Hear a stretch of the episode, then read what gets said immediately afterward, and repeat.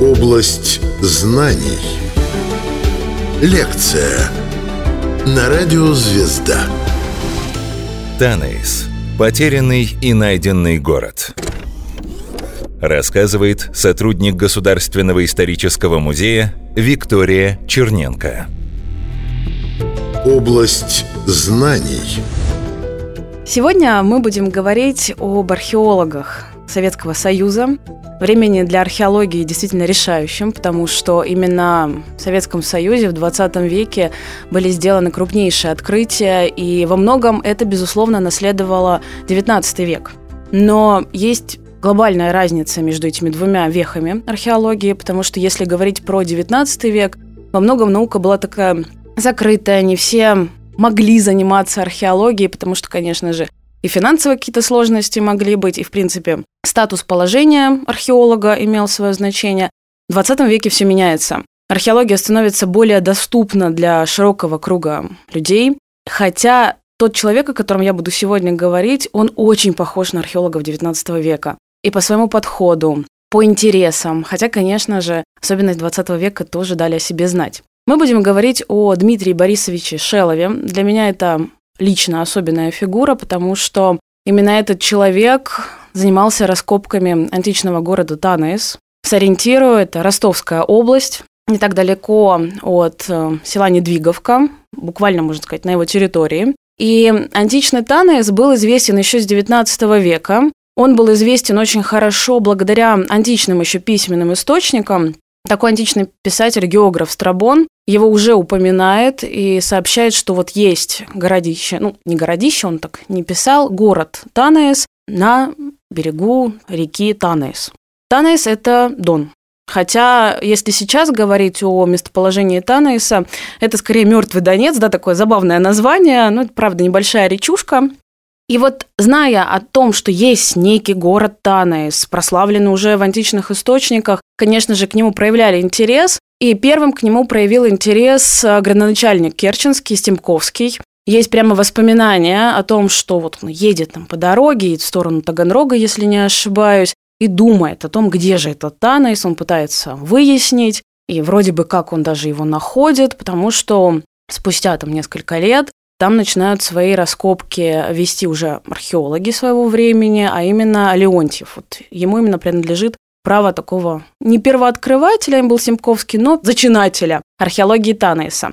И Танес интересен как истории своего изучения, так и истории самого города, потому что изучение было неоднородным. Вот начал Стемковский, потом Хитцунов и так далее. Потом это было заброшено, так как Танес не давал большого количества золота, Танес не давал каких-то храмов, э, гениальных построек, гениальных открытий там нельзя было сделать. Это, кстати, стало для Леонтьева большой проблемой, потому что в XIX веке основная цель – это, конечно же, пополнить фонды Эрмитажа это нужно больше сокровищ, больше того, о чем сможет говорить, например, император. Этого не было. Но Леонтьев в попытках найти что-то интересное или хотя бы показать, что Танос важен для изучения, сделал такую траншею через все городище, и в ходе таких раскопок нашел целый ряд эпиграфических памятников. Я объясню, что такое эпиграфический памятник.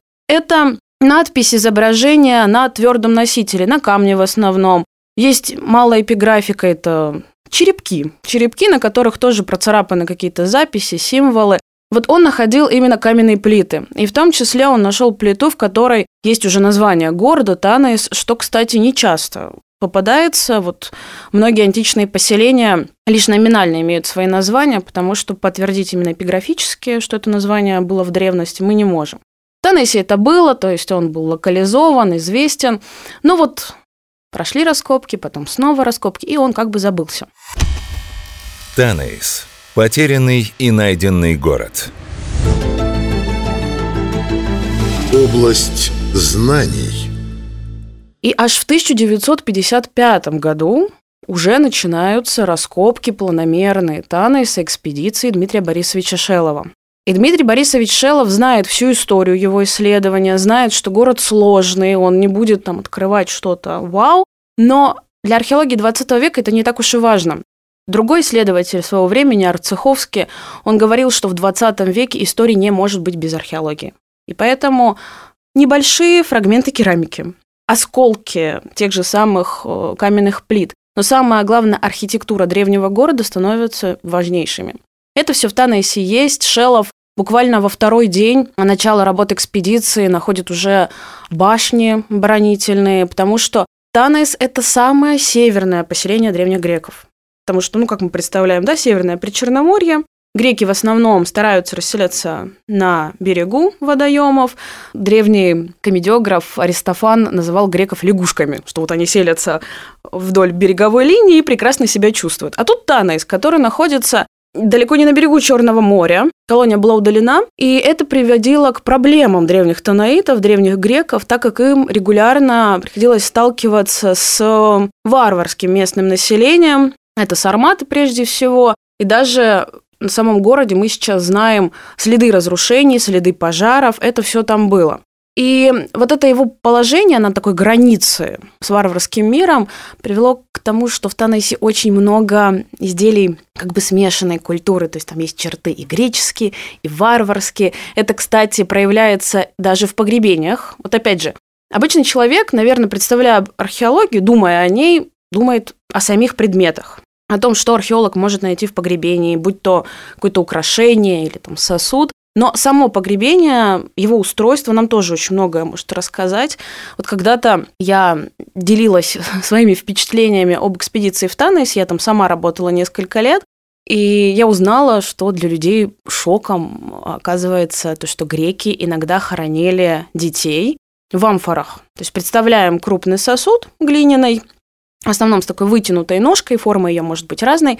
Но вот в такой амфоре археологи действительно находят останки скелетики детей. Кстати, вот такое захоронение и позволяет на самом деле детским костям сохраняться, потому что, конечно же, они разрушаются очень быстро. В катакомбе, может быть, захоронение, в так называемом подбое. Вот можете представить стеночку земляную, в ней вырыта ямка, горизонтально, там тоже захоронение. Вот это все было. И разные типы захоронений говорят о том, что население Танейса было смешанным.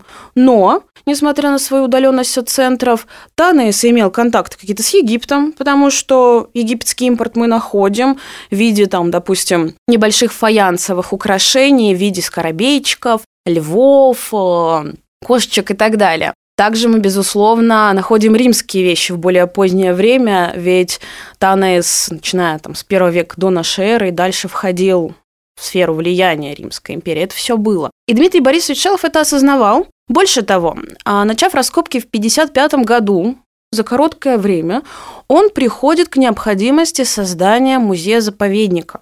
Танейс – это первый музей-заповедник открытого типа, который вообще появился в нашей стране. Это тоже впечатляет. Потому что когда ты работаешь на раскопе, ты думаешь о, о раскопе, ты думаешь, как бы да, там, закончить э, работы. А он думал еще и о музее. И он его создает в 1961 году, там до сих пор есть в музее памятная табличка. И, соответственно, фонды музея начинают пополняться из раскопок самой экспедиции.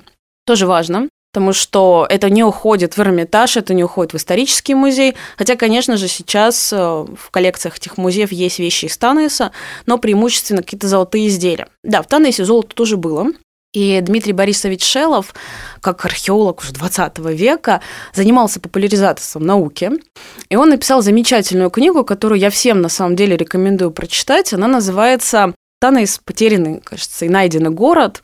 Вот он начинает как раз-таки со Стемковского и так плавно переходит к началу работы экспедиции. И вот он рассказывает о случае, когда идут раскопки на некрополе, если перевести дословно, город мертвых, то есть действительно кладбище.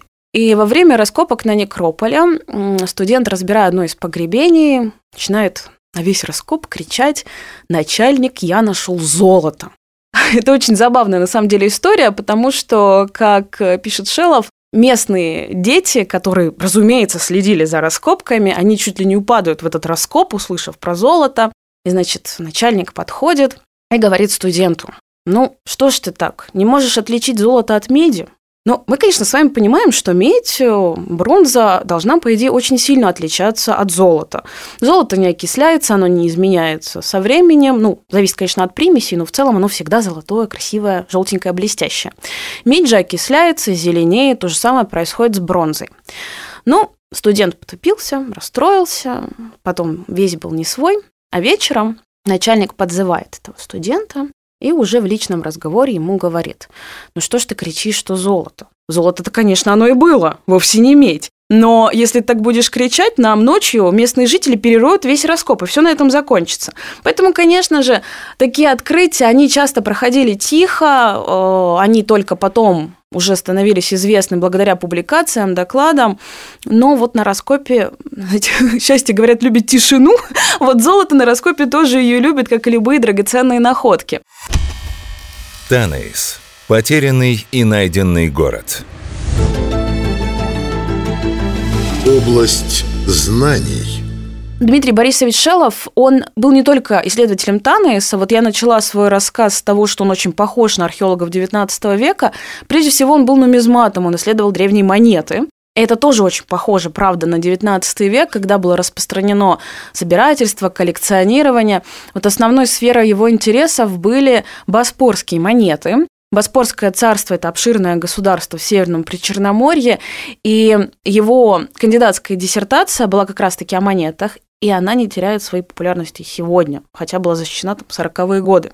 Его можно понять, монеты – это очень любопытно, потому что представьте, да, вот этот маленький кружок из бронзы, серебра, на нем есть изображение, есть надписи, так называемая легенда монетная. И в Боспорском царстве было огромное разнообразие изображений на монетах. Это и портреты в профиль, причем это не портреты исторических персонажей часто. Исторический портрет появляется на монетах сравнительно поздно.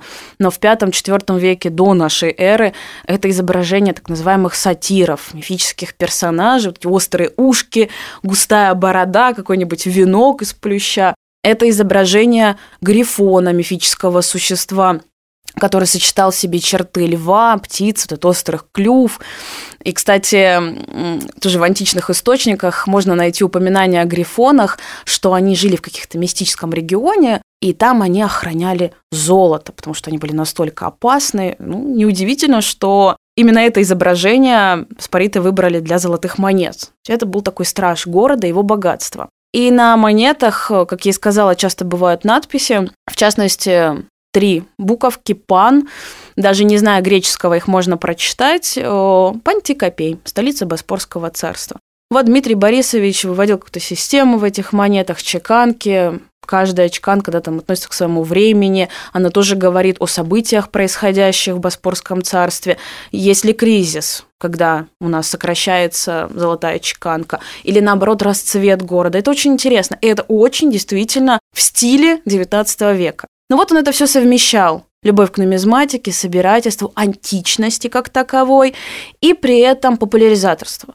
Написание книг, которые делали археологию доступной для любого читателя. Это музей. Музей – это всегда привлечение человека, который, может быть, и никогда не помышлял, что древность ему любопытна. Ну, кстати, в своей книге «Тана из забытый город» он и пишет, что советский человек сейчас, строя мир нового будущего, он постоянно обращается к прошлому, он им постоянно интересуется, не забывает о нем и хочет узнать больше и больше. И задача археолога, конечно же, дать ему это.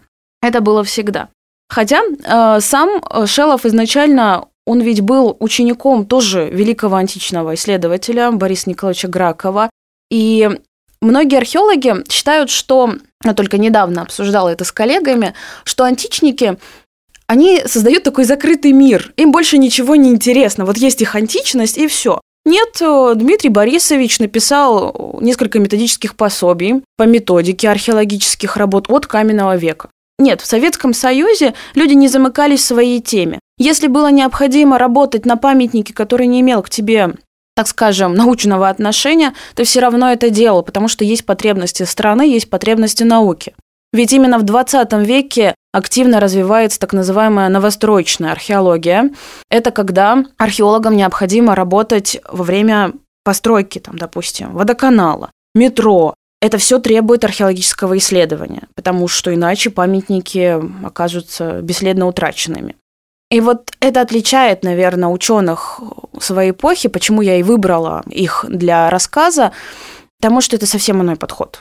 Это подход, когда без тебя не может обойтись наука, и ты пытаешься вовлечь в нее как можно больше людей. Поэтому, наверное, так меня и восхищают археологи 20 века, потому что в 19 это такая романтика. Это такие путешественники, а, исследователи, очарованные прошлым. А 20 век – это все так же очарованные прошлым исследователи, но уже с более рациональным подходом. Сделать сейчас или никогда больше это не будет возможно. Танейс. Потерянный и найденный город. Область знаний. Танаис и сегодня является объектом исследования. Сейчас расширяют даже территорию раскопок, потому что Танаис, который мы сейчас увидим, посетив музей-заповедник, это далеко не весь Танаис. У него была обширная хора, то есть это места для земляных работ, ближайшая округа самого городища поселения. Это огромный некрополь, тот самый могильник. И археологи работают над этим, потому что Конечно, современная застройка, она разрушает памятники так или иначе. Не всегда человек, который занимается строительством дома, задумается, а стоит ли мне взять вот этот камень и построить свой дом. И это было, кстати, и в 19 и в 20 веке. Действительно, местные жители Недвиговки построили часть Недвиговки из каменных плит Таныса. Кстати, несколько эпиграфических памятников именно так и обнаружили в стенах других домов. И сейчас э, археологи, вот в данном случае работают э, Ильишенко Сергей Михайлович, Егорова Татьяна Валерьевна, экспедиция МГУ, экспедиция Южного федерального университета, они продолжают дело Шелова, есть конференции ему посвященные, все это идет, и мне хочется верить, что дело этого человека никогда не угаснет. Сама я в данном конкретном моменте пока не работаю в Танесе, я работаю на других памятниках, но это всегда моя такая домашняя экспедиция. Я с нее начинала, и она мне очень многое дала. Потому что хоть и многим археологам, и многим обывателям нравится больше некрополь, вы открываете погребение, там есть скелет, там есть золото или не золото, ну что-то интересное. А в Танесе есть архитектура. Ты видишь, как выглядел древний античный город, который на минуточку существовал с третьего века до нашей эры. Потом он в первом веке до нашей эры был разрушен. Да, есть такой этап в его жизни. Его разрушил боспорский наместник Полимон почти полностью. Потом вновь город восстанавливается, существует где-то вновь до третьего века уже нашей эры, и снова какое-то разрушение. То есть такой восставший из пепла, но всегда в центре каких-то событий, в центре торговли, это был действительно очень крупный торговый центр, в центре а, каких-то миграций, переходов, это всегда о Танесе. Поэтому я очень надеюсь, что те, кто сейчас меня слушает, заинтересуются историей этого античного города, если о нем не знали, и добавят его в карту своих путешествий, потому что там действительно есть что посмотреть, что нельзя вообще обойти своим вниманием. Рассказывала сотрудник Государственного исторического музея Виктория Черненко. Область знаний –